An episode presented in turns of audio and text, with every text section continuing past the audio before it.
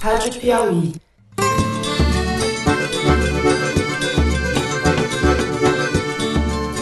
Olá, bem-vindos ao Foro de Teresina, o podcast de política da revista Piauí. Eu sou Fernando de Barros e Silva, diretor de redação da revista. Eu não tenho nenhum apego pro, pelo cargo em si. Apresente tudo, vamos submeter isso então ao escrutínio público e se houver ali irregularidade da minha parte, eu saio. E meus amigos de bancada são o editor do site, José Roberto de Toledo, que está de volta depois de uma semana de férias. Opa, Toledo! Opa, Fernando, o espírito de Javaporco voltou para assombrar as plantações. Opa! corresponder à confiança do presidente da República, depositou com a minha nomeação.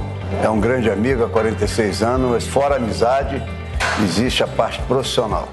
E a repórter Malu Gaspar, recuperada da gripe que teve. Gripe? Opa! Pneumonia, meu filho. Pneumonia. Quase tive um treco, mas tô bem, gente. Tudo bem? Tamo Estamos aí. de volta, o trio Calafrio. Eu já tô por aqui, por ele.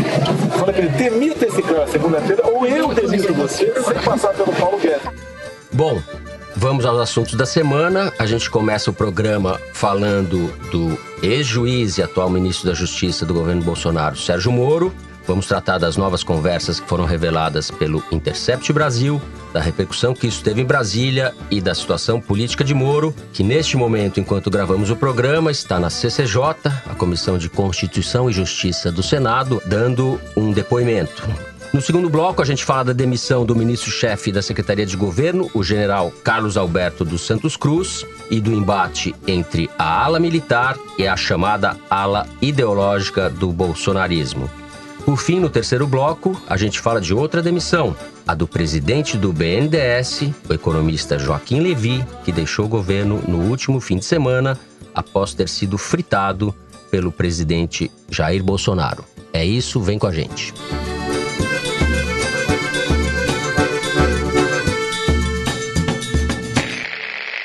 Muito bem.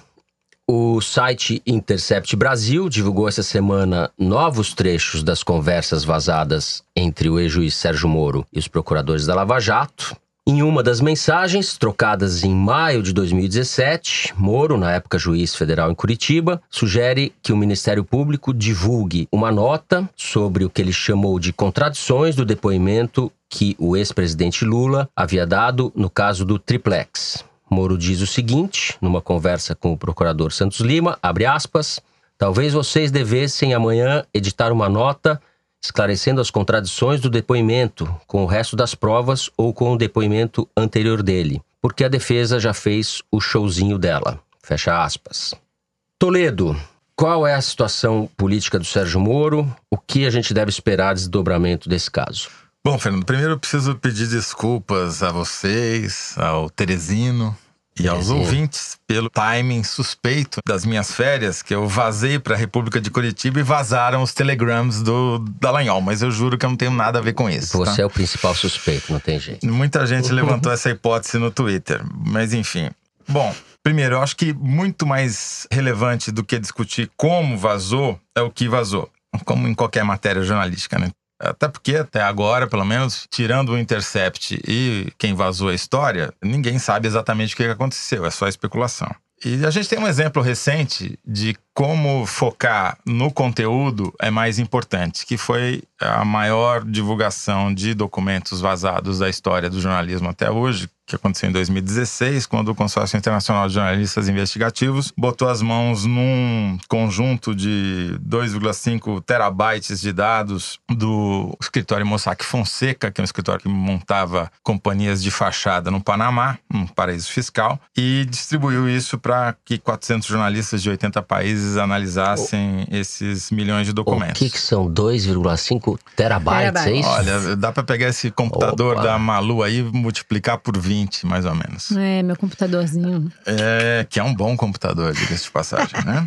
Bom, O que, que aconteceu lá em 2016? Essa força-tarefa, sem paralelismos, analisou esses documentos ao longo de quase um ano antes de publicar a primeira matéria e mesmo depois da publicação ainda continua analisando por mais quatro, cinco meses e produzindo resultados. Quando você tem uma quantidade de vazamentos assim, nessa quantidade, é muito difícil de você sozinho conseguir dar conta disso. Tanto que o jornal alemão que recebeu o vazamento originalmente procurou o ICIJ para fazer a distribuição para ter mais gente olhando, porque realmente era um trabalho impossível para um É um mar, mar apenas só. de dados, né? Exatamente. Bom, indo agora para o conteúdo, né?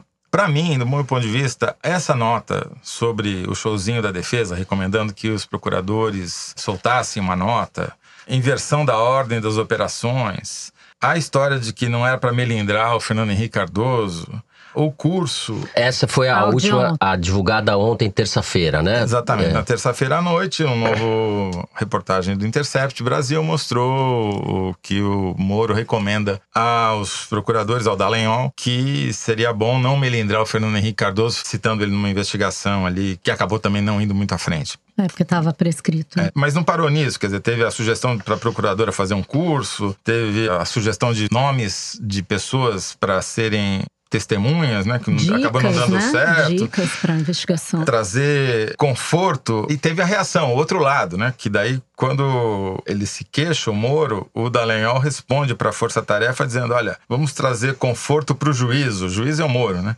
E tirá-lo do foco nessa história do Uhum. showzinho da defesa ali. Então, tudo isso para mim deixa claro que enquadra no inciso 4 do artigo 254 do Código de Processo Penal, que diz que o juiz deve se declarar suspeito ou pode ser recusado por uma das partes se ele tiver aconselhado qualquer das partes. Para mim, não tem dúvida que isso aconteceu. Quem de nós aqui aceitaria ser julgado por um juiz que ajuda quem nos acusa, né?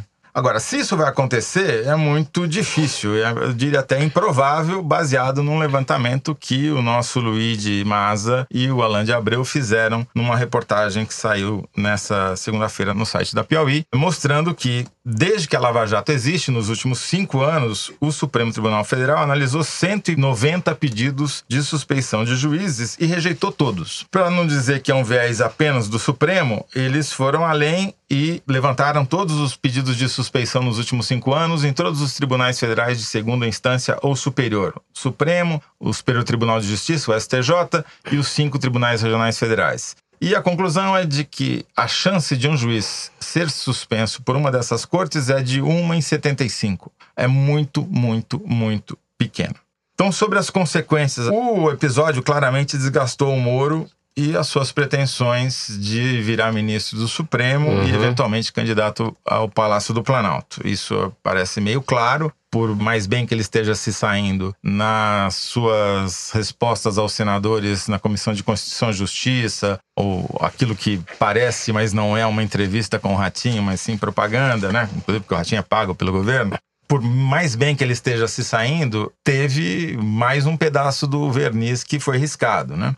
Por outro lado, a esquerda está em suspenso esperando o próximo vazamento e está voltando todas as suas baterias para vingança contra o Moro e deixando o Bolsonaro de lado. Logo, o grande vencedor desse episódio, por incrível que pareça até agora, do meu ponto de vista, chama-se Jair Bolsonaro.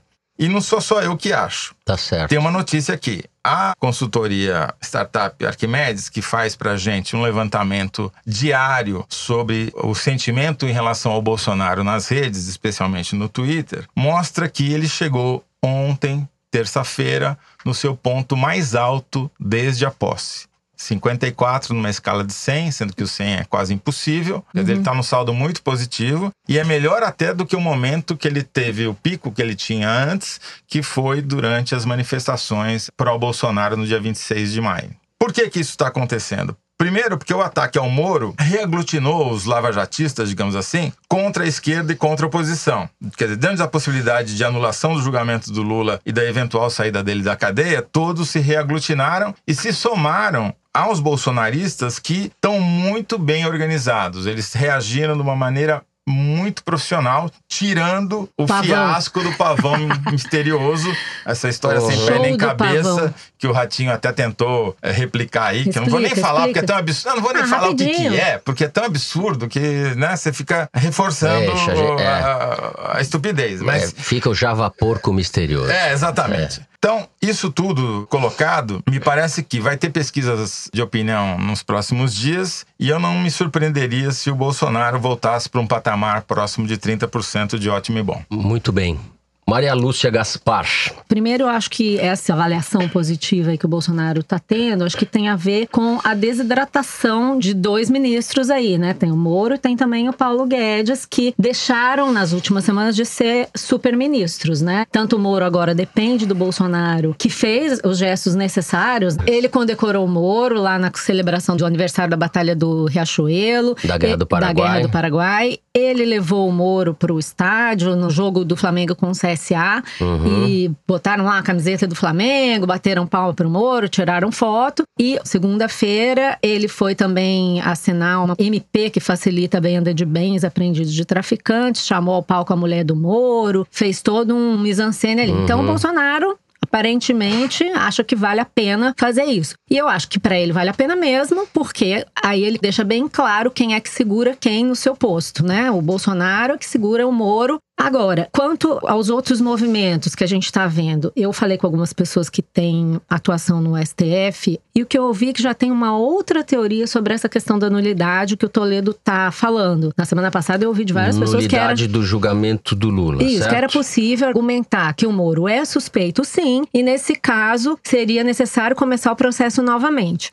Ontem eu já ouvi de alguns advogados que falaram que existe uma tese de que, se não ficar provado que essa parcialidade do Moro interferiu nas decisões do TRF4, Tribunal de Segunda Instância que atua nos processos do Paraná, e que também essa parcialidade interferiu na decisão do STJ, o STF vai tender a deixar tudo como está. E se a gente for ver, o Gilmar Mendes, que no começo detonou, reclamou, falou que era um absurdo, que os diálogos eram um absurdo, já ficou quieto. E ontem o Alexandre uhum. de Moraes deu uma declaração dizendo que isso não altera em nada, que a Lava Jato deve continuar, que não há elementos para pedir a suspensão. Então eu estou sentindo que existe uma reversão de tendência. No Supremo. No Supremo e no ambiente político em geral. Eu vi até agora o depoimento do Moro e eu acho que teve gente contestando ele, mas ele chegou muito confortável, ele está tendo apoio dos senadores. Eu acho que o depoimento, a menos que aconteça alguma coisa, a gente pode até depois atualizar os ouvintes, mas não vai terminar com um desastre político para o Moro. E eu acho que isso tem a ver com o fato de que essas últimas duas matérias do The Intercept, essa do discurso do showzinho mais grave ainda do que a que veio à tona ontem. Ontem, é, terça-feira, sobre o Fernando Henrique. É, onde ele mostra que o Sérgio Moro está se queixando do envio de um processo do Fernando Henrique Cardoso para o MP uhum. de São Paulo. Eu acho essas duas matérias, elas mostram coisas graves, mas elas não avançam para o que já tinha sido dito. A gente já sabe que o Sérgio Moro atuou com parcialidade, a gente já viu ele tentando interferir na investigação, mas não é um fato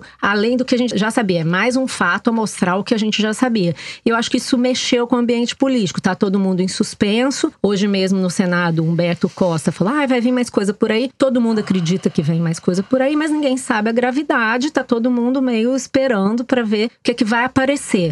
Oi, gente, aqui tô eu atualizando as informações por zap a respeito do depoimento do Sérgio Moro no Senado. Depois de mais de oito horas de depoimento, o Sérgio Moro saiu do Senado ou com o mesmo respaldo político que tinha antes, ou até um pouco mais fortalecido pelo saldo final desse depoimento. Por quê? Ele enfrentou alguns confrontos ali com os senadores, mas no geral houve sessões de tietagem explícita, deputados dizendo que eram fãs do Sérgio Moro, criticando o Intercept, que até o senador Jorge Carajuru chamou de intercéfalo. Foi tudo muito amigável, muito confortável para o Moro. Ele repetiu basicamente os argumentos que ele já vinha usando para combater a divulgação das mensagens nos jornais e ao final disse que até topa sair do ministério ministério se for constatada alguma irregularidade, mas que essa irregularidade não vai aparecer. O fato é que ele foi muito confortável para o depoimento, talvez porque essas últimas revelações do Intercept não tenham conseguido colocá-lo no corner ainda. Então vamos esperar, semana que vem tem outro depoimento na Câmara dos Deputados e vamos ver se até lá a conjuntura política muda, mas por hora ele continua de pé, não caiu. E na semana que vem, o Moro vai à Câmara, tá previsto, não Uhum. sei se vai confirmar. O Moro vai ficar nessa berlinda, vai ficar isso pairando no ar durante um bom tempo, até que se saiba o que exatamente o Intercept tem a mais para divulgar. Exato, talvez nem o próprio Intercept, ou provavelmente Saiba, né? Tá nem o cavando. Uhum. próprio Intercept saiba tudo o que tem à disposição. E talvez, ou provavelmente, o Moro vá sendo minado por acúmulo. Sim. Porque eu concordo com vocês, a parcialidade dele já está caracterizada, haveria elementos suficientes para anulação do julgamento, no caso do ex-presidente Lula. A gente está vendo que isso não deve acontecer, pelo menos nesse primeiro momento. Os sinais do STF são de que a corte não vai anular ou alegar a suspeição do Moro. De qualquer forma, ele encolheu, né? Sim. Ele encolheu. A respeito do Fernando Henrique, esse caso que veio ontem, terça-feira à tona, parece quase uma retaliação do site, porque o Fernando Henrique, logo que o caso eclodiu na semana passada, disse que parecia tempestade em copo d'água. E daí jogaram um copo d'água na cabeça dele, provavelmente. Não, ele no É. dia ele deu uma entrevista dizendo literalmente o seguinte sobre o Supremo Tribunal Federal: que o tribunal deveria ser mais cauteloso, que ele não tem sido. Nem sempre é, ele falou. É, Que é exatamente o, que ele, o mesmo erro que ele cometeu, né? Pra E ele não sobre- muda nada, na É. verdade. Não sei se não A- a- muda. Se for investigar direito essa história da Braskem, não sei onde vai dar, não. Então, esses documentos da Braskem, eles foram liberados mais recentemente. Eu perguntei para pessoas que participaram da delação do Odebrecht que realmente não sabiam dizer Explica pro ouvinte o que é a Braskem, A porque acho que nem Braskem todos é uma saibam. subsidiária da Odebrecht, é uma empresa que tem capital aberto na bolsa, acionistas privados, tem como sócia a Petrobras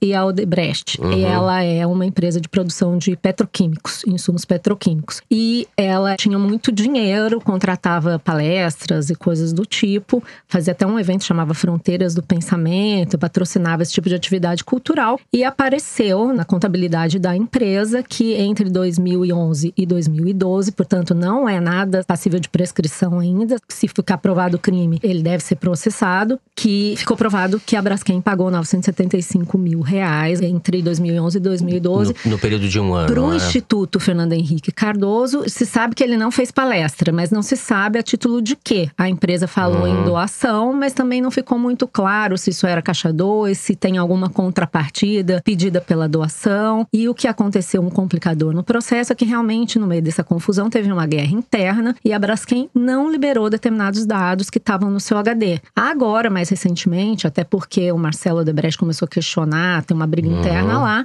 esses dados foram divulgados. Então a gente vai poder descobrir via e-mails, via contabilidade, se houve alguma contrapartida ou se foi, como o Fernando Henrique está dizendo, que teve uma doação e que foi declarado, que foi auditado pela Pricewaterhouse e agora Grant Malu, Thornton. você sabe de alguma ação direta da Lava Jato na Braskem? De alguma operação que tenha entrado nos escritórios, pego documentos, coisa assim? Sim, todas as apreensões que foram feitas na Odebrecht também foram feitas na Braskem.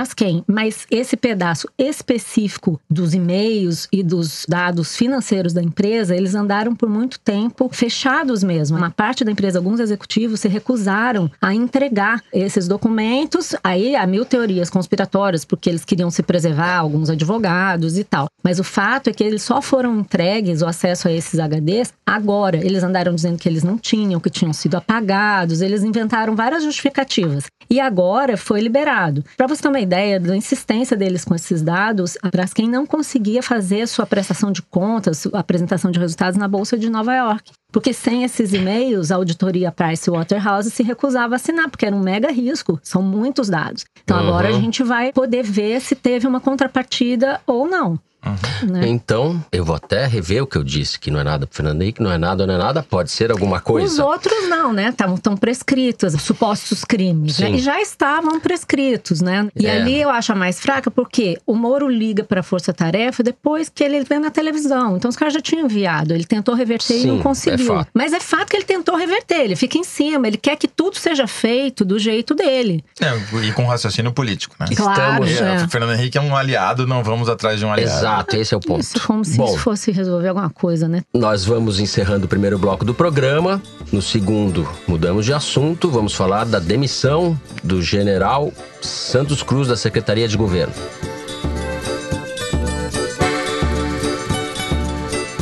Muito bem.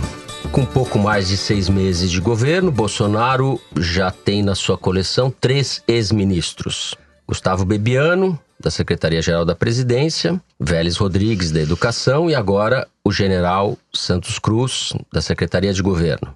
Ele foi demitido no final de semana, depois de uma crise que se arrastava havia alguns meses entre ele ou os militares, o, o, general Mourão também, e os chamados olavistas, entre os quais estão os filhos do presidente. Surpreendentemente, Toledo, havia nos últimos 15 dias uma espécie de silêncio, né, do Olavo, etc. Eles estavam conspirando. Eles pararam de aparecer nas redes sociais porque eles estavam conspirando para derrubar o Santos Cruz. No lugar dele, o Bolsonaro, depois de consultar os militares, nomeou o também general, mas general da ativa, Luiz Eduardo Ramos, que vinha exercendo o comando, era o chefe do Comando Militar do Sudeste, o mais importante do país. Então a gente tem um militar da ativa e, salvo engano meu, além do porta-voz não há ninguém. Porta-voz é um militar da ativa, mas não é um cargo tão estratégico como esses outros. E a gente tem o primeiro militar da ativa dentro do Palácio do Planalto. Toledo, nós trocamos seis por meia dúzia. A saída do Santos Cruz sinaliza o quê? Para mim, a saída do. A demissão, como ele mesmo admite, né? Ele foi uhum. demitido Sim. pelo presidente da República. Foi o mais claro sinal de emancipação do Bolsonaro desde a posse. Bolsonaro sempre foi pintado como um presidente tutelado. Primeiro uhum. pelo posto Ipiranga, pelo Paulo Guedes, não podia abrir a boca sobre economia, o Paulo Guedes nomeou a equipe inteira. Depois, os generais haitianos, né? Aqueles que foram comandantes da Força de Paz Brasileira no Haiti. São um... todos esses, né? Esse, o general Heleno, também. o Santos Cruz. O novo o... general também é, é haitiano. Mas o, que a gente tem visto são vários embates do presidente com os militares e ele ganhou todas. Todas as vezes, por exemplo, na educação, ele demitiu todos os caras que os militares nomearam. E agora o Santos Cruz é o mais simbólico deles, porque teoricamente o Santos Cruz era o cão de guarda, era o cara que estava ali para evitar um desastre maior. Então, quando o capitão demite um general, ele mostra quem manda. Uhum. Tá? E o Santos Cruz, entre os generais, era aquele que não escondia, que tinha um certo desprezo pelo Bolsonaro. Os generais têm um certo desprezo porque o Bolsonaro desertou, ameaçou soltar aquela bomba, nunca trabalhou direito, tem fama de vagabundo, nunca leu, é um ignorante, não respeita a hierarquia. E esses militares que chegaram ao topo da carreira têm um certo desdém em relação ao Bolsonaro, com exceção do general Heleno, que eu acho que é uma espécie de tutor mesmo do Bolsonaro. Acho que o general Heleno está virando cada vez mais uma espécie de pet, né? O que é... eu ouço é que o general Heleno fala, mas não confronta. Ele fala: olha, é, um não é legal, não sei o quê. Corrige o, Santos o Cruz, português do Bolsonaro. O Santos Cruz, ao contrário, ele se contrapunha. Então, às Sim. vezes, o general Heleno falava: isso não é conveniente, não sei o quê. Mas aí vinha o Santos Cruz e dizia: não vai fazer. É. E o Santos Cruz tem essa fama de ser uma pessoa que é super franco e não tem medo de falar o que ele acha que precisa ser falado. E aí deu nisso, né? E vamos ser objetivo. O que, que pegou? É a montagem de um super esquema de comunicação na Secretaria de Comunicação do Presidente da República. Certo. Os caras querem montar uma máquina baseada é nas mídias sociais de propaganda do bolsonarismo. E o Santos Cruz começou a colocar limites nisso e entrou em choque com o Fábio Weingarten, que é o secretário de comunicação. E principalmente o Carlos Bolsonaro. E toda a família Bolsonaro que está do outro lado. Uhum. Perdeu.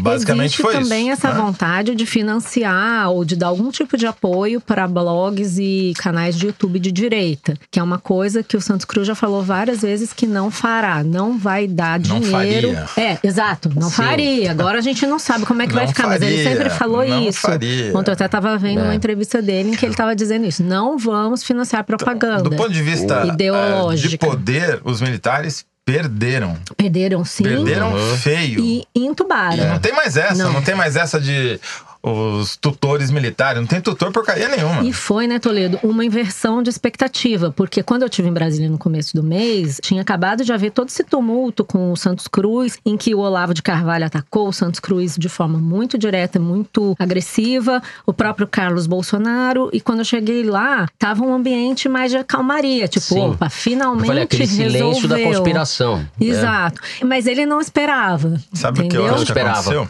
Se ele tivesse sido demitido no auge da briga, ia parecer Sim. que o Olavo de Carvalho tinha demitido o. Santos Cruz. Agora, foi o Bolsonaro e ninguém tá Segundo- levando o mérito nisso, entendeu? Segundo o Bebiano, quando o presidente Carlos Bolsonaro quer alguma coisa, não há como Ele- segurar, não é, é, isso? Ele, ele faz. consegue. Agora, na semana que vem, na quinta-feira, às nove da manhã, do Santos Cruz, ele vai ser um entrevistado no Congresso da Associação Brasileira de Jornalismo Investigativo, lá em São Exatamente. Paulo, durante uma hora e meia. Ele topou de cara esse convite, o que muito me intriga. Porque se ele não quer falar, o que, que ele vai fazer lá? Porque não é uma palestra, ele não vai ficar lá falando. ficar sentado não vai mostrar PowerPoint com bolinhas perguntas. apontando para o É. mesmo lugar. Ele vai falar e vai responder perguntas e vai ser questionado por jornalistas. Logo, vai se tratar desse assunto. Então, eu tô muito curioso. Vamos ver se ele vai mesmo, ele vai né? dizer. Ele vai, ele disse que vai. Então tá confirmou. ótimo. Agora, o presidente do SEBRAP, Centro Brasileiro de Análise e Planejamento, o professor de filosofia Marcos Nobre, que escreve bastante para a revista Piauí, ele deu uma entrevista divulgada nessa terça-feira para o UOL. O Marcos Nobre desenvolve o raciocínio de que o governo está organizado em dois polos, o que ele chama de polo organizador, que seria representado sobretudo pelos militares, que tratam de tocar a vida administrativa do governo e organizar o Estado, e o polo mobilizador, como ele chama, que é esse polo que faz bagunça, faz barulho, interage nas redes sociais, etc., que é representado pelo próprio presidente, pelos filhos, pelo Olavo e pelos olavistas e pelos ministros dessa franja lunática ou ideológica do governo. O Marcos Nobre vê nesse episódio do Santos Cruz uma vitória do polo mobilizador sobre os militares, como você falou. Agora, ele fala também que seria um fortalecimento do Onyx Lorenzoni. Sobre isso eu tenho um pouco de dúvida. Onyx, quem?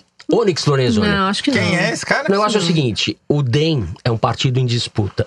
Rodrigo Maia, presidente da Câmara, que é uma das lideranças do DEM hoje em dia, o ACM Neto é outra. O Rodrigo Maia vem Não mantendo gosto. uma distância, uma tensão em relação ao governo Bolsonaro. Ele colabora, mas ele critica muito, e critica com palavras que Ele nem a colabora na oposição pauta às vezes. econômica e não colabora na pauta de costumes. E Hum. é isso que ele vai fazer. Exato. E a informação que eu tenho é que o Rodrigo Maia estaria fechado ou estaria numa espécie de dança do acasalamento com o governador João Dória, já visando um projeto de poder para a sucessão do Bolsonaro. João Dória na cabeça de chapa e Rodrigo Maia como vice. Dobradinha PSDB, ou partido do Dória agora, né? E o DEM, democrata, antigo PFL, na vice. Esse movimento está em gestação. Mas o que, que isso tem a ver com o Onyx? Porque é a disputa do DEM. né? Mas o Onyx não tem o nenhum poder no Desculpa, DEM, o- nenhum. É, exato. O Na Onyx convenção do Lorenzoni- DEM que eu fui há duas semanas, o Onyx e o Ronaldo Caiado queriam, porque queriam que saísse uma declaração dizendo que o DEM é governo, apoia o Bolsonaro. Não aconteceu nada. Ao final disso, o Rodrigo Maia fez um discurso dizendo que nós estamos bem assim, não precisamos escrever nada para fazer o que precisa fazer. E ficou por isso mesmo. E o Onyx foi lá, falou um monte de coisa, fez um discurso inflamado e foi embora do mesmo jeito que ele entrou. Então eu não vejo o Onyx ganhando espaço com isso. Eu acho que os militares perderam.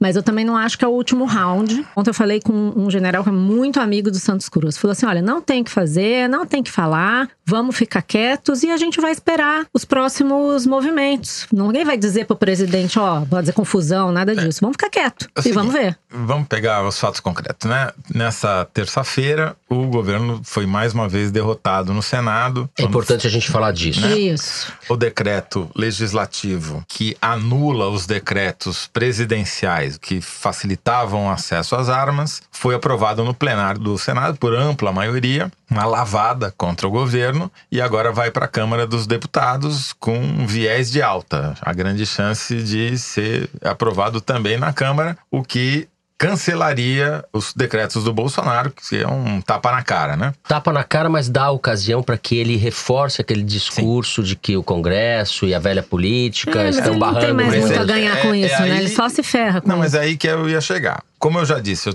acho que o Bolsonaro está numa tendência de alta, de recuperação de poder e de popularidade, uma coisa vem casada com a outra, de mobilização da sua base, e o grande flanco dele é o Congresso. Só que lá, basta ele começar a ceder os cargos que o Centrão quer. E eu não acho que ele vai deixar de fazer isso. Eu acho que vai ser o próximo movimento. Posso estar enganado, estou fazendo um pouco de prestidigitação jornalística, que nunca é recomendável, mas todas as sinalizações que apareceram nas últimas semanas vão na linha do pragmatismo. E aí, talvez o Onyx Lorenzoni passe até alguma importância. Certo. Por enquanto, não tem nenhum. Seria até um gesto racional do ponto de vista é, pragmático, mas eu vejo o Bolsonaro funcionando muito na chave da política do colapso permanente. Ele é o líder desse grupo é. mobilizador que o, a quem o Marcos Nobre se refere. Como é ele. Ele só existe na polarização. é, Exato. mas ele vai precisar usar os recursos tradicionais para aprovar a reforma da Previdência. Sim. Marcos Nobre defende, inclusive, que um certo adiamento ou atraso na aprovação da reforma da Previdência pode beneficiar o Bolsonaro com vistas à eleição do ano que vem, porque ele mantém esse assunto em pauta por mais tempo e pode entregar um resultado mais perto é, Discordo, mas da a gente pode eleição. falar no próximo É. bloco. Com isso, a gente encerra o segundo bloco do programa e chega ao momento do número da semana. Nosso produtor Luiz de Maza traz pra gente uma estatística tirada da seção Igualdades, que é publicada no site da Piauí, e nós comentamos. Luiz, qual é o número dessa semana? 4.936, Fernando. 4.936, Malu. Prossiga. Manda aí. O quê? Esse é o número de mulheres que foram assassinadas no Brasil em 2017, segundo um levantamento feito pelo Atlas da Violência. Embora os homens ainda morram em maior quantidade, os homicídios contra mulheres têm crescido no país. Para você ter uma ideia, Fernando, em 2007 foram registrados 10 assassinatos de mulheres por dia. Uma década depois, em 2017, esse número passou a ser de 13,5 mortes por dia. É inacreditável, né? O contra-argumento que a gente recebeu pelas mídias sociais, não, mas morrem não sei quantos homens por dia. Mas, escuta. Homicídio, a gente tá falando, né? Sim, outro mata- morte matada. 14 mulheres assassinadas por dia. Que é Sim, isso? elas não estão na guerra do É um tráfico. espanto. em geral, elas não. Ou em casa. Não muito é provavelmente. assalto. É lógico. É feminicídio é- mesmo. é em geral, é o companheiro, Exato. é o ciúme, é o machismo. Tem essa estatística que a gente já viu em outros momentos, né? Que esses crimes são cometidos por alguém próximo, o marido, Sim. ou é uma Ex-marido, situação, ou ex-marido, ex-namorado. namorado. E eu acho situação que tem doméstica. Aí um corte de classe também e de, Tem, e de tem um raça, número, que as inclusive. mulheres pobres e negras são as mais vitimadas. Dados do Rio de Janeiro de 2018, 69% dos homicídios contra mulheres foram contra mulheres negras ou pardas e 30% contra mulheres brancas. Então tem esse corte de classe e, e racial, e é um problema que se agravou ao longo da última década, como o Luigi falou. Esse é o problema maior, isso que é alarmante, né? A violência, que é um dado estrutural do Brasil, ela vem se agravando nesses casos, né? Tudo levaria a crer. 2007, o Brasil estava crescendo, governo Lula, tinha tudo para que esse tipo de fenômeno se atenuasse. Não aconteceu isso. Infelizmente, o Senado cassou o decreto, espero que a Câmara também, porque você ter arma em casa facilita esse tipo de crime. Facilita esse tipo de crime, evidentemente. Bom, agora sim, depois do número da semana, a gente passa para o terceiro bloco do programa. Vamos falar de outra demissão. Desta vez do Joaquim Levi, ex-presidente do BNDES. O Ministério da Economia de Paulo Guedes teve a sua primeira baixa essa semana. No último domingo, o presidente do BNDES, o Banco Nacional do Desenvolvimento Econômico e Social, Joaquim Levi, pediu demissão do cargo. Isso menos de 24 horas depois de ter sido criticado, fritado abertamente pelo presidente Jair Bolsonaro. Disse Bolsonaro numa entrevista: essa pessoa, o Levi, já vem há algum tempo não sendo aquilo que foi combinado e aquilo que ele conhece a meu respeito. Ele está com a cabeça a prêmio já há algum tempo. Fecha aspas. Bolsonaro disse ainda que se Paulo Guedes não demitisse Levi, ele mesmo o faria. Levi pediu demissão. Para o seu lugar foi nomeado o economista Gustavo Montesano, que era da equipe do Paulo Guedes. Pode começar falando você, Malu. O que representa para o futuro do BNDES e para o Paulo Guedes essa demissão do Levi?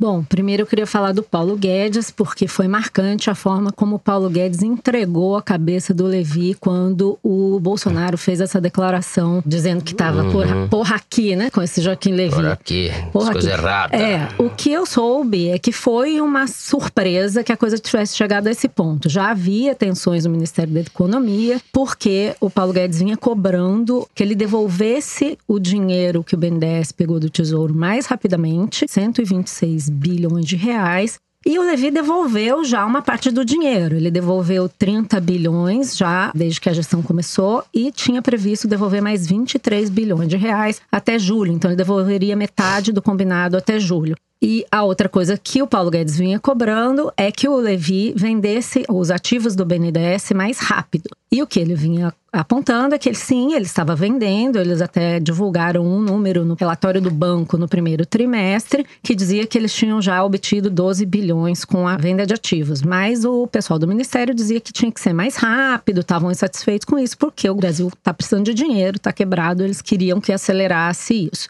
E aí, quando o Bolsonaro reclamou, o Paulo Guedes só disse assim: Ah, eu, entendo a insatisfação do presidente porque ele nomeou dois petistas para diretoria e tal. O petista que virou a gota d'água de toda essa situação, que nem petista é, é um diretor que foi diretor do banco na época do PT, foi assessor do governo petista, chamado Marcos Barbosa, que trabalhava com Armínio Fraga no Gava Investimentos, desses quadros que participam de qualquer governo. Uhum na cabeça deles era petista. A minha questão com isso é o seguinte: para nomear o Joaquim Levy, o Paulo Guedes já tinha feito um exercício ali de convencimento do Bolsonaro. O Bolsonaro resistiu a nomear o Joaquim Levy para o uhum. BNDES e o Paulo Guedes segurou. De repente, quando o Bolsonaro se irrita definitivamente, o Paulo Guedes simplesmente deixa o Levy ir embora desse jeito, bastante humilhante, uhum. com essa fritura pública, que por mais que o Levi tenha fama de difícil, por mais que ele pudesse não estar fazendo o que o Bolsonaro queria, eu acho que você chama o cara, nem que seja pro presidente do BNDES dizer assim, não, não dá paciência, não, não foi, fazer. Foi cena de sexo não, explícito. O que foi, foi feito. Você devolve 126 bilhões, assim, parece que até tá lá sobrando então, no caixa do banco. Existe uma regra internacional do sistema bancário que se chama regra de Basileia, uhum. que determina os limites que uhum. a pessoa pode ter de dívida em relação ao patrimônio. E o que o Levi vinha dizendo é isso: eu vou devolver, mas eu tenho que devolver no limite das regras de Basileia. Porque se ele não obedece às regras,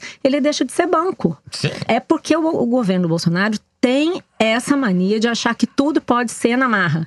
Só que existem regras. O Brasil tem regras, o mundo tem regras, o sistema bancário tem regras. É por causa dessas regras que você consegue fazer um empréstimo é, internacional. Essa, essa, essa Basileia, é assim. Basileia é as coisas erradas, essa Basileia. É, se ele devolvesse é. mais rápido que isso, ele estaria desenquadrado, como se chama no Sim, sistema bancário, claro. de Basileia. Eu ouvi ontem, anteontem também, muita gente dando alternativas. Por exemplo, uma questão que pegou para o Paulo Guedes: vender as ações que o BNDES tem na Petrobras. Aí o, o Levi falou assim: não vale a pena vender agora, porque se eu vender agora vai cair demais o preço. Bom negócio, é óbvio. É, e o medo que um sujeito que assume a responsabilidade por isso tem de, por exemplo, ser acusado lá na frente de ter vendido as ações da companhia tal na Bacia das Almas, para beneficiar um banco não, e tal. E, e é contra o interesse do BNDES. Aí vem uma discussão sobre qual é o preço que você pode aceitar. Você poderia vender ações mais baratas, mas será que nesse preço ele não seria acusado de estar dilapidando o patrimônio do Brasil? Tudo isso tem que ser medido e discutido de forma técnica. Não adianta você só chegar assim, quero que venda tudo. Só... Que é o que ele já falou para Simão Tesano. Para mim, o Levi não aprendeu a lição, né? Não, o Levi é teimoso pra caramba. Né? Ele não entendeu que a economia não anda separada da política. Essa decisão de vender, dar logo dinheiro aí, não sei o que lá, é uma decisão ideológica, não é uma decisão técnica, não é baseada em necessidades do banco. Eu tô com o meu caixa ferrado aqui, me dá o máximo de dinheiro que você puder no mais curto prazo possível. Fala, bom, mas isso vai me prejudicar, eu vou derrubar as ações, o preço da Petrobras. Tem uma Sim, série de outras implicações. Dizendo que estava fazendo o mais rápido possível, Sim, né? Mas daí ele entendeu, talvez, agora, finalmente, que a política se sobrepõe sempre ao você, tecnicismo é, você economicista. Você não pode desconsiderar a questão política, né? A respeito disso, essa demissão do Levi é bem diferente da demissão do Vélez e da demissão do próprio Santos Cruz. O Bolsonaro, nos outros dois casos, não humilhou que foi essa é a palavra, não me ocorre outra. O Levi foi humilhado em público e o Paulo Guedes fez um papelão, como você falou, né? Acho que é pior o, o Paulo Guedes, porque o presidente já é assim. E agora a questão da caixa preta, porque o Bolsonaro já está usando o BNDES agora para reforçar a usar narrativa. É a narrativa dele, a mobilização do eleitorado dele e está usando o, o aporte que o BNDES fez para as obras na Venezuela e em Cuba. Uma coisa que tem sido muito falada é que o Devi foi o quarto presidente do BNDES depois que a Dilma saiu. Você teve a Maria Silva, Paulo Rabelo de Castro e teve o Diogo Oliveira e depois o Levi. E o que as pessoas estão falando é o seguinte: poxa, você quer dizer que esses quatro presidentes do BNDES não fizeram nada? Não, não é que eles não fizeram nada. Nada. Eu fui apurar. O Levi abriu todos os contratos de todos os financiamentos externos. Você entra aqui no site, você acha de forma fácil todos os documentos que dizem respeito, por exemplo, a financiamento do Porto de Mariel. Você acha os financiamentos Porto ao de metrô Mariel em Cuba. Em Cuba. Você acha os financiamentos ao metrô de Caracas, na Venezuela, que também foi uma obra da Odebrecht. Você acha tudo ali. A questão que pega para o Bolsonaro, e que eu acho que nesse caso o Levi poderia ter feito outras coisas, é que não está explicado até agora. Por exemplo, a Maria Silvia, que foi a primeira presidente do BNDES depois que acabou o governo Dilma, abriu uma série de sindicâncias para apurar se haveria maus feitos, não só na concessão desses empréstimos, mas, por exemplo, nas operações com a JBS. Ela abriu uma sindicância para apurar, por exemplo, se a mulher do ministro Pimentel, que era o ministro responsável pelo BNDES, por que, que ela foi contratada durante muito tempo do BNDES, recebendo 40 mil reais para prestar consultoria em comunicação. Fernando Pimentel. Fernando Pimentel, que foi que ministro foi- do Desenvolvimento E da que foi Dilma. governador de Minas Gerais. Isso, que está sendo acusado aí na Lava Jato Ligado de a Dilma. atuar em favor de várias empresas. Então, essas sindicâncias, eu me informei hoje com o BNDES sobre isso. Elas não estão disponíveis no site para acesso público. Por que não? Isso poderia ser feito. Outra coisa, o BNDES não tem uma corregedoria. Poderia ter. Outra coisa, falei com o procurador Ivan Marques, o procurador federal, que fez toda a investigação da Operação Bullish do BNDES. Ele agradeceu ao Levi, até falou: não, o Levi liberou todos os relatórios A internos Operação Bullish, é bom falar, é uma operação da Polícia Federal. que investigou todas as operações financeiras do BNDES Certo. com a JBS do Joesley e do Wesley Batista. O procurador leu os relatórios e achou que é um relatório frágil, superficial, que não vai a fundo, que faz, por exemplo, avalia se o BNDES pode indicar conselheiros para as empresas do Joesley. Mas ele diz que não tem problema em ter um conselheiro que, ao mesmo tempo, era conselheiro da empresa, mas no banco liberava o dinheiro do empréstimo. Isso é um conflito de interesse. Depois que ele saiu do banco, ele foi trabalhar onde? Na JBS. E no próprio caso da Venezuela e do Porto de Ariel, você não sabe exatamente como é que foi o processo que levou à aprovação de créditos sem garantia confiável. A garantia é dada pelo país. Então, o Brasil aceitou garantias de Cuba que não tinham nenhuma condição de serem cumpridas no caso de Cuba não poder pagar o empréstimo. E como é que foi feito isso? As exportações de serviço, elas têm que ser avaliadas também por dois conselhos de vários ministros e tal. E isso precisa ficar claro, como é que aconteceu. Se tinha relatório de gente técnica não recomendando, parece que tinha. Tudo isso poderia ter vindo à tona e não veio. Então, acho que o Levi sofreu de um problema que é muito comum, que é essa relação com a burocracia. A Maria Silva, na gestão dela, foi praticamente expelida por conflitos com funcionários. A gente tem que lembrar que 70% dos funcionários do BNDES foram contratados a partir de 2003, já na gestão Lula. O Luciano Coutinho demitiu muita gente, 800 funcionários mais ou menos, e contratou outros 1.700. Esses caras são todos pessoas formadas na era Lula. Então tem uma série de questões que poderiam ser exploradas. Aí eu acho que entra o fator do Toledo. O Levi não entendeu que eram esperadas dele iniciativas que têm a ver com a política, que poderiam gerar ele problema com a burocracia, mas que eram a missão dele, que o presidente botou ele para fazer. Mas tudo vai mudar, né? O que Ah, é, agora tudo vai mudar. com este rapaz, Gustavo Montesano, Que gosta de balada. que gosta de balada, foi noticiado que ele arrombou a porta do condomínio do prédio dele para continuar uma festa, não é Uma isso? festa de arromba. Festa de arromba. Agora ele vai usar essa tecnologia para arrombar a caixa preta do BNDES, veja bem, né? E o mais E ele- bacana é que quem estava na festa, quem foi discutir com a Eduardo. polícia? Eduardo Bolsonaro. Eduardo Bolsonaro, que eu continuo achando, eu já disse aqui, vou repetir, é o grande nomeador geral da nação. Já O emplacou nomeador geral da República, é isso? Exatamente. Já emplacou o Itamaraty, emplacou a Apex, mas perdeu, emplacou o Weingarten na Secom e tá emplacando o BNDES, aparentemente, né? É. Agora, o Montesano, importante contar um pouco quem ele é, para além dessa questão aí de arrombar a porta. Inclusive, ele foi condenado pela justiça e pagou uma multa de condomínio bastante alta. No valor do aluguel do apartamento dele É, de são 28 10 mil vezes a taxa de condomínio, negócio grande. Ele estava vindo de uma festa e queria transferir a festa do lugar onde ele estava para casa dele. Chegou com garçons, convidados. Ah, nem sabia que era de aniversário.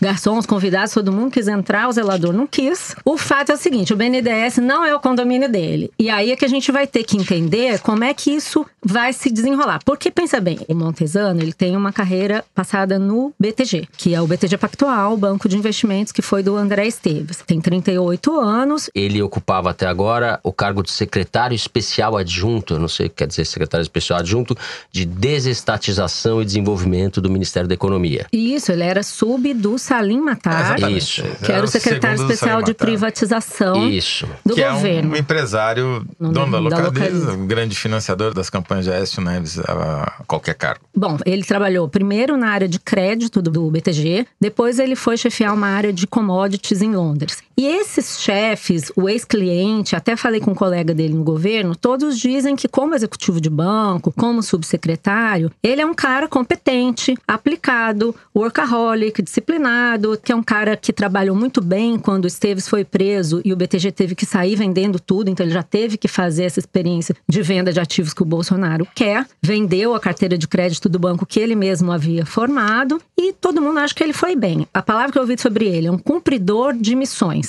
Se Bolsonaro der a ele uma missão, ele vai cumprir. Tem um bastidor interessante que desde o começo do governo Bolsonaro, ele já queria o BNDES para poder ficar no Rio, ele tem mulher e filhos pequenos e pediu ao Paulo Guedes, acabou não ficando. E agora ele vai ter que provar que ele consegue fazer a missão, porque todos são unânimes em dizer que ele é novo, é inexperiente nesse tipo de missão, que uma coisa é você trabalhar para o BTG, que é um banco agressivo, que é um banco privado, que não tem que obedecer determinadas regras, que no serviço público você tem que obedecer.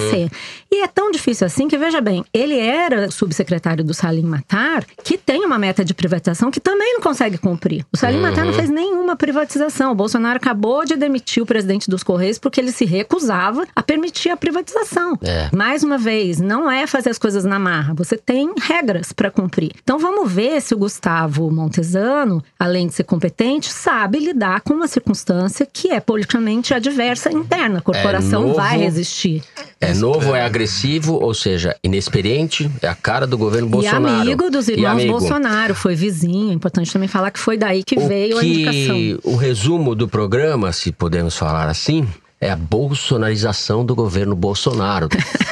Estamos vendo a bolsonarização É do governo. emancipação, né? Você tinha supostos tutores que foram aposentados. É, não vai ser simples amansar a fera, como dizia o Paulo Guedes, né? O A Bolsonaro fera. que tá amansando o Paulo Guedes, né? Exatamente. É, o Bridão mudou de boca. É. Coitado do Paulo Guedes falou aquilo, Oh, Malu, no seu perfil. É, A Malu fez um perfil com o Paulo Guedes durante a campanha eleitoral ainda, em que o Paulo Guedes dizia ele já é um outro animal, estou Quem percebendo, virou já um outro animal etc. foi o Paulo É. Guedes, né? Que inclusive brigou com o Congresso, hein, agora. Um gatinho. Virou um gato cachorrinho, Um gatinho, um cachorrinho. É, é. exatamente. Miau. Isso Muito é- bem. Tá complicado, Miau, complexo. miau, Miau. au, au. A gente termina assim o terceiro bloco do programa e chega ao clímax. Não é o clímax, pra mim é um momento humilhante sempre, esse do Kinder Ovo. Mas o Toledo eles estão se escapou. esforçando pra acabar com a nossa o moral. Toledo escapou na última semana, não precisou passar vergonha aqui, tentando adivinhar a voz do ilustre deputado Fred Costa, Toledo. Foi sensacional Dani Ovo. solta o Manda, som aí, Dani por Di. favor. Olá a todos, eu acabei de pousar aqui em Dubai, são 5 e meia da manhã, eu tô vindo da China de uma missão oficial. Quando acabei eh, de pousar, recebi a, a notícia com muita alegria de que nós derrubamos o veto 40 da Lei 13.755, essa que prevê isenção de OF e IPI eh, para veículos elétricos. Estou muito feliz. Essa é a tendência no mundo. Visitei várias cidades na China, Hong Kong, Shenzhen, Xangai, Pequim. Todas elas o governo incentiva a aquisição de veículos elétricos. E isso é uma tendência mundial. Por isso o Brasil está de parabéns. As lideranças estão de parabéns. E para variar, eu tô aonde? Tô aqui, ó, num táxi. Aqui em Dubai eu só ando de táxi em qualquer lugar que eu vá no mundo. Então eu tô, queria mandar esse abraço a todos vocês. Parabéns, essa é mais uma Ser vitória popular, né? da categoria. E pode ter certeza, o meu gabinete é o gabinete do taxista. Eu sou muito agradecido a todos vocês. Um abraço para você e para sua família. Tchau, tchau. Quem é o Posso chutar? Pedro Oi. Paulo. Pedro Não Paulo, acredito yes! que ela acertou. Meu filho, só de informada. Deus. pensa Malu- bem, o Pedro Paulo é melhor amigo do Eduardo Paes, que administra uma empresa de carro elétrico. Ele é carioca e puxando saco de taxista. Pô, deduzir. Essa mulher, nem com pneumonia, ela fica quieta. Né? Tá passando, meu filho. Semana passada eu tava lenta. É, é, eu chego à conclusão que É, a Malu é, é, o é. Kinder e nós somos o ovo. O ovo, exato. É humilhante. Uai, gente, a gente tem que pensar. É um jogo de adivinhação. Maria Fernando, Lúcia, garota esperta. Nós vamos ter que garota esperta pensar, adivinhou o Pedro Fernando. Paulo. Isso, vai ter que começar a Tem que pensar além de tudo. Ouvir e pensar, Pô, ouvir e que pensar, ouvir pensar pensar. agora. Simultâneo. Eu não entendeu? ganho pra O isso. Pedro Paulo, que foi o candidato. federal. e Que foi o candidato Isso. do Paz. E que te- aquela acusação, não, ele agrediu a mulher, né? Teve um Agrediu, é, processo. foi um é, é, e, e- e perdeu a eleição, entre outras coisas, certamente por causa disso. Vai de táxi. Bem feito. Eu vou de Bom, táxi, onde quer que eu vá. Só para registrar, Pedro. Paulo Carvalho, deputado federal pelo Democratas do Rio. Depois de mais esse show de Meu Lúcia. Gaspar, a gente chega ao momento das correspondências do Foro de Teresina, para dar voz aos nossos ouvintes. Toda semana, a nossa produtora Mari Faria pega tudo que sai nas redes sociais da Piauí para a gente poder ler aqui. E isso inclui, é claro, mensagens que chegam diretamente para o nosso e-mail, que é o foro de teresina@revistapiauí.com.br. Essa semana eu vou começar lendo um desaforo de Teresina. Oba. Desaforo de Teresina são as cartas críticas. Ouvinte Marcos Antônio Cruz escreveu um e-mail dizendo que sempre ouve o foro, que gosta muito. Aí ele diz: Mas que apático foi o último programa. Que tons pastéis. Que comedimento bege e tristemente morno. Parece que o desfalque do Toledo desequilibrou a mesa. Ai, Toledo, seus fãs sentiram sua falta. A envergadura. Que cor eu tenho? Pera lá, deixa eu terminar. A envergadura das competências jornalísticas da Malu parecia sustentar nos ombros o peso de um lavajatismo melancólico. Oh. Ouvia um Fernando despido de seus adjetivos cortantes como instrumentos cirúrgicos. Isso é um desaforo, é quase uma declaração de amor. Não ô, é não, produção. né? Eu entendi muito bem o que, que ele falou. É.